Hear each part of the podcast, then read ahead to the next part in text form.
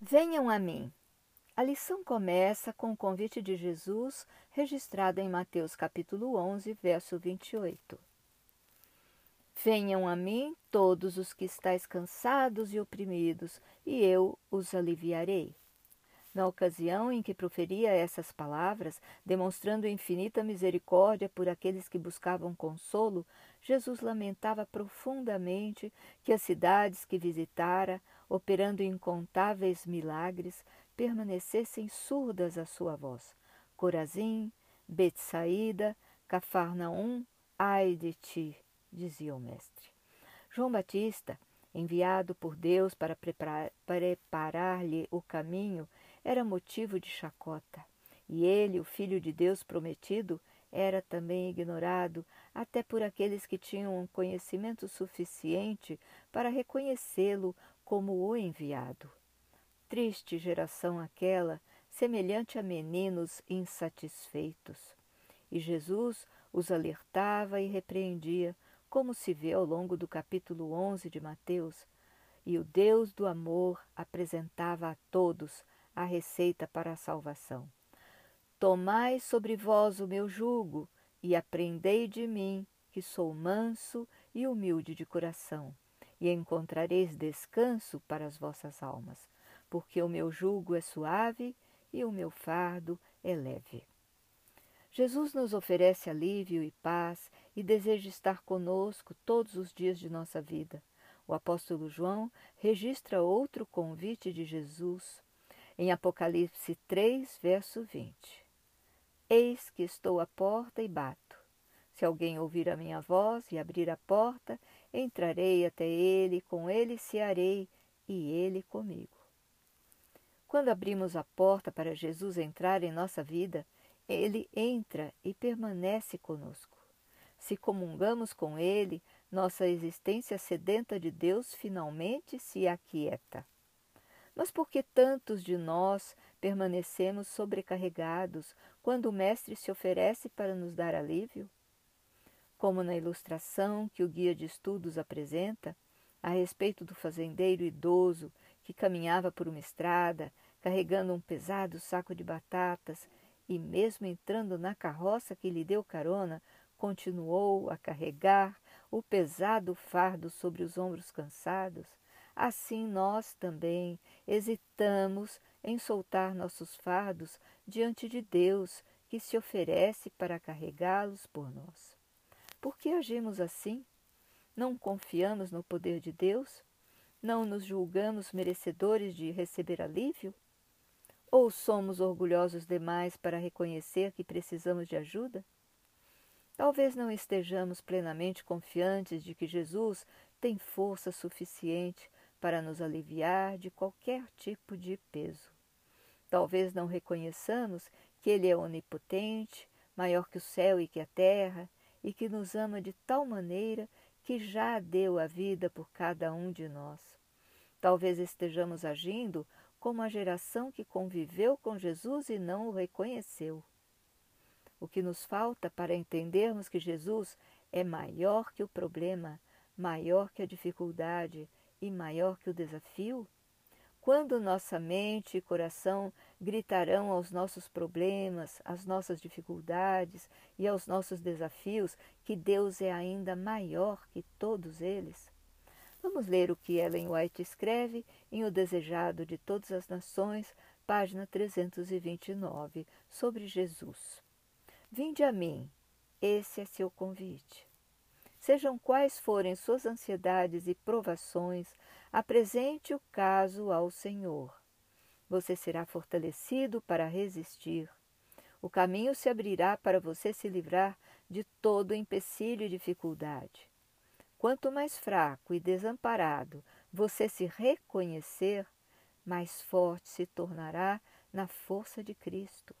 Quanto mais pesados forem seus fardos, mais abençoado será o alívio ao lançá-los sobre aquele que carrega nossas aflições.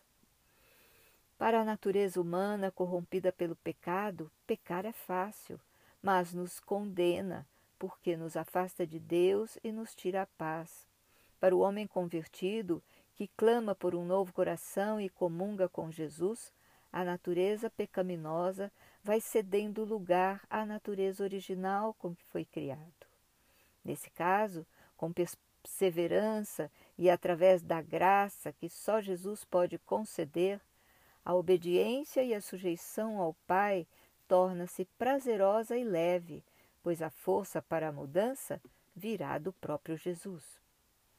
Mesmo quando ocorre uma conversão súbita, como no caso do apóstolo Paulo, haverá sempre um processo de crescimento espiritual a ser percorrido para que o convertido reconheça o verdadeiro caráter de Deus e alcance maior entendimento das coisas divinas.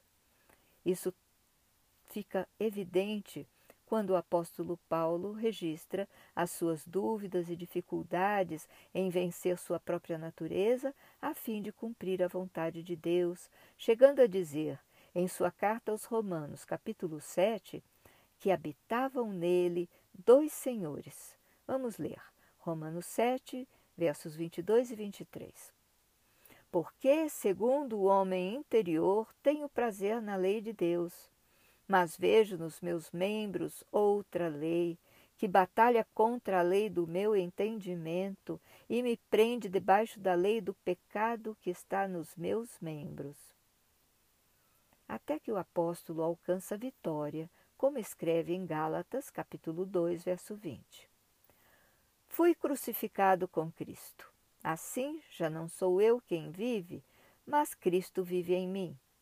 A vida que, vi, que agora vivo no corpo, vivo-a pela fé no Filho de Deus, que me amou e se entregou por mim. Em sua carta a Timóteo, no capítulo 4, versos 7 e 8, Paulo dá por concluída sua missão e destaca o retorno de Jesus. Combati o bom combate, acabei a carreira, guardei a fé. Desde agora a coroa da justiça me está guardada, a qual o Senhor, justo juiz, me dará naquele dia. E não somente a mim, mas também a todos os que amarem a sua vinda. Somente a comunhão com Cristo, nosso Redentor, pode aliviar os fardos decorrentes do pecado e nos fazer suportar as aflições impostas pelo mundo corrompido e anunciadas por Deus em Gênesis capítulo 3, verso 19. No suor do teu rosto comerás o teu pão. Além da tranquilidade de espírito que o descanso em Jesus proporciona, mesmo neste mundo, o capítulo 3 de Apocalipse, verso 21, complementa com a glória que nos espera no céu como diz Jesus. Ao que vencer, lhe concederei que se assente comigo no meu trono, assim como eu venci e me assentei com meu Pai no seu trono. Na verdade, o céu pode começar aqui mesmo, na terra, como escreve Ellen White em sua obra O Desejado de Todas as Nações, páginas 331 a 333. Quando, por meio de Jesus, entramos em repouso, o céu começa aqui. O céu é se aproximar continuamente de Deus por meio de Cristo. Quanto mais tempo estivermos no céu da bem-aventurança, mais e sempre mais glória nos será manifestada. E quanto mais conhecermos a Deus, mais intensa será a nossa felicidade. Vencendo o mundo e a morte na cruz, Jesus recuperou para nós o caminho até Deus e oferece-se para nos acompanhar nesse caminho, uma vez que sozinhos não temos forças suficientes para trilhá-lo, pois nossa natureza pecaminosa exerce forte influência contrária a tudo que é divino. Graças a Cristo, podemos exercitar nosso livre-arbítrio e ir a Ele, aceitando seu convite e abrindo a porta para que ele entre em nossa vida, embora essa não seja a direção natural ditada por nossa natureza corrompida. Entregar o controle da vida a Jesus e render-se a Ele é o grande desafio para o cristão. Para o ser humano desejoso de poder, a rendição sugere perda, mas somente entregando a vida para Cristo é que o homem recupera a eternidade, alcança a paz de espírito e aproveita a vida de abundância para a qual foi criado. Orgulho, vaidade e interesses egoístas não cabem na vida do cristão convertido, mas apenas a glória de Deus. Vamos ler o que Ellen White escreve em Testemunhos para a Igreja, volume 5, página 487. A vida em Cristo é de descanso. Desassossego, descontentamento e mal-estar revelam a ausência do Salvador. Se Jesus for introduzido na vida, essa vida se encherá de obras boas e nobres para o Mestre. Vocês se esquecerão de cuidar em servir ao próprio eu e viverão cada vez mais perto do querido Salvador.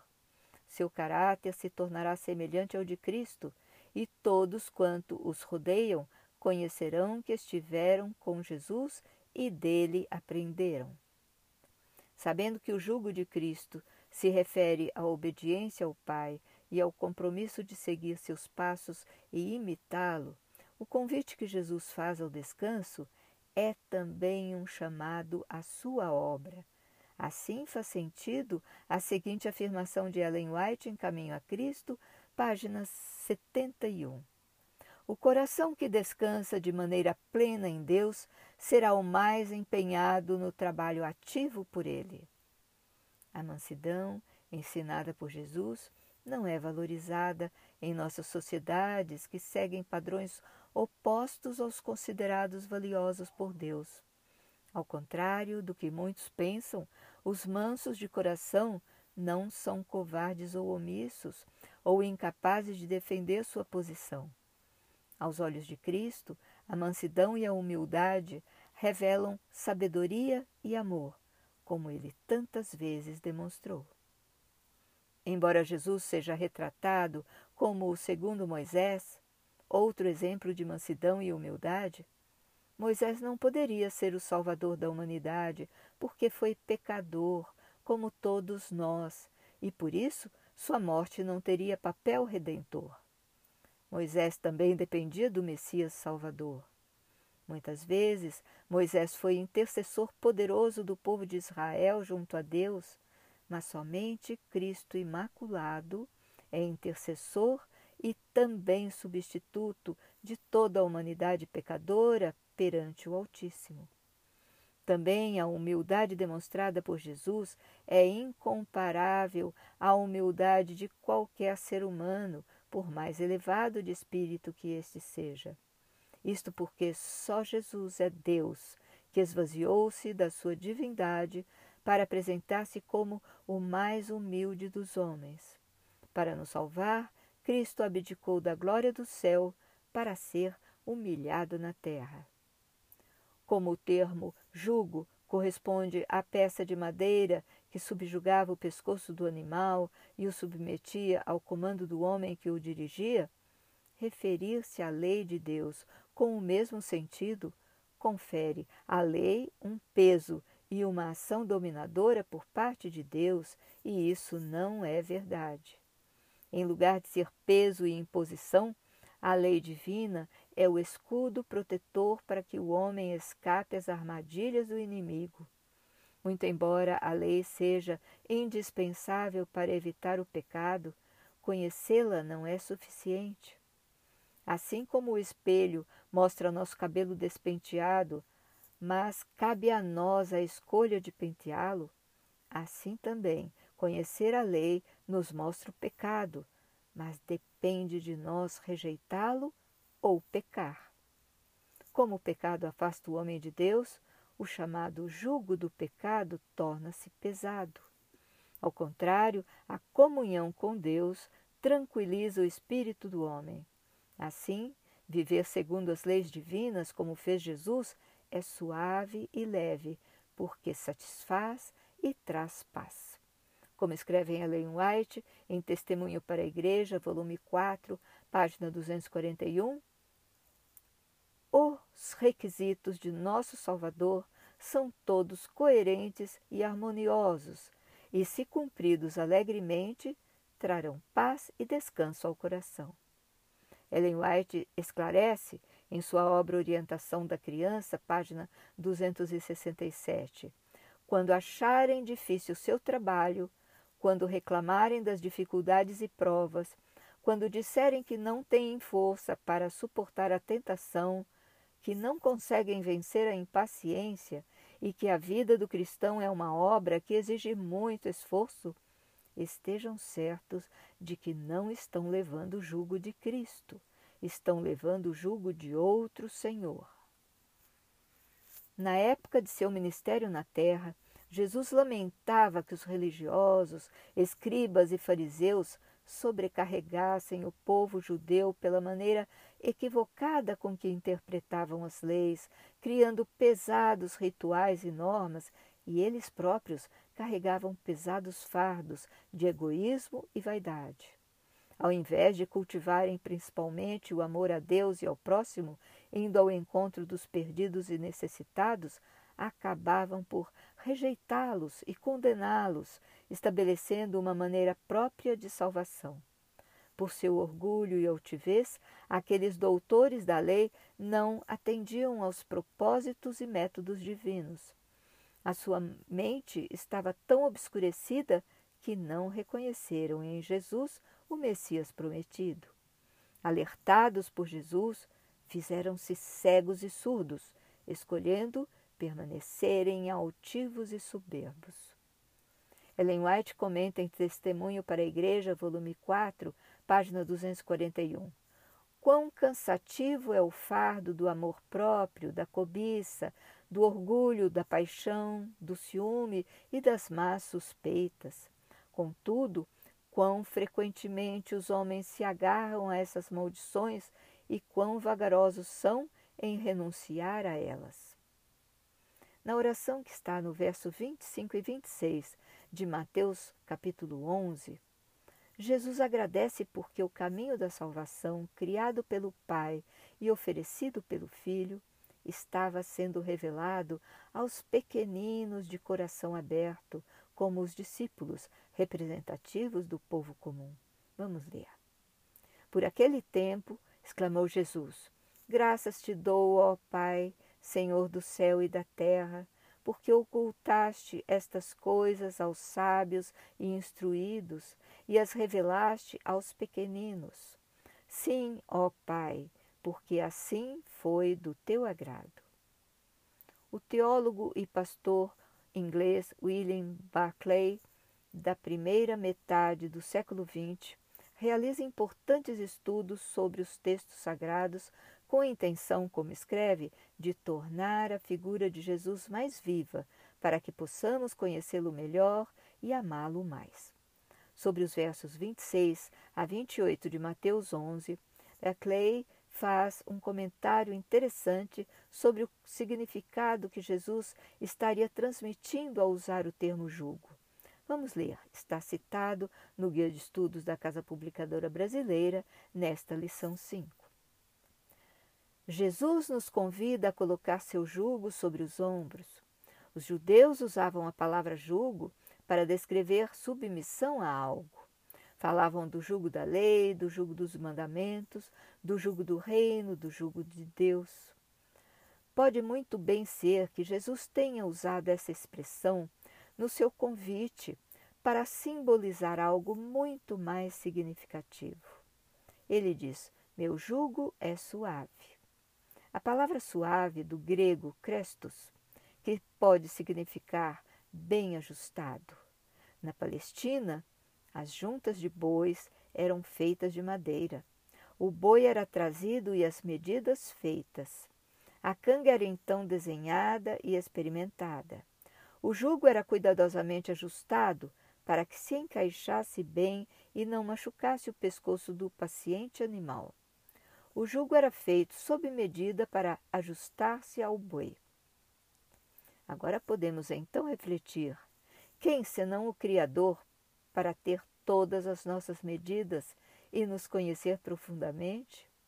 Por isso seu jugo nos é suave, pois ajustado a cada um de nós. Faz sentido quando lemos as palavras do apóstolo Paulo em 1 Coríntios, capítulo 10, verso 13. Não veio sobre vós tentação senão humana, mas fiel é Deus, que não vos deixará tentar acima do que podeis, antes com a tentação dará também o escape, para que a possais suportar. De qualquer forma, se Jesus nos diz que seu fardo é leve, isso basta para confiarmos que ele o faz leve para nós quando nos entregamos a ele. Seguindo o exemplo de Jesus, nos ofereçamos também para compartilhar os fardos. Em Gálatas capítulo 6, verso 2, o apóstolo Paulo faz uma exortação ao apoio recíproco. Levai as cargas uns dos outros, e assim cumprireis a lei de Cristo. Vamos concluir com o texto de Ellen White em Fé e Obras, página 38 e 39. Há necessidade de constante vigilância e de fervorosa e de eterna dedicação. Isso, porém, virá naturalmente se o coração é guardado pelo poder de Deus mediante a fé. Nada podemos fazer, absolutamente nada, para nos tornar merecedores do favor divino. Não devemos depositar toda a nossa confiança em nós mesmos, nem em nossas boas obras, mas quando, como seres falhos e pecadores, nos chegamos a Cristo, encontramos descanso em seu amor. Deus aceitará cada um dos que se chegam a Ele, confiando inteiramente nos méritos do Salvador crucificado. Brota o amor no coração, Pode não haver êxtase de sentimentos, mas haverá uma duradoura e pacífica confiança. Todo o peso se tornará leve, pois leve é o jugo imposto por Cristo. O dever se torna um deleite e um prazer o sacrifício. O caminho que antes parecia envolto em trevas torna-se iluminado pelos raios do sol da justiça. Isso é andar na luz, como Cristo na luz está. Até a próxima semana!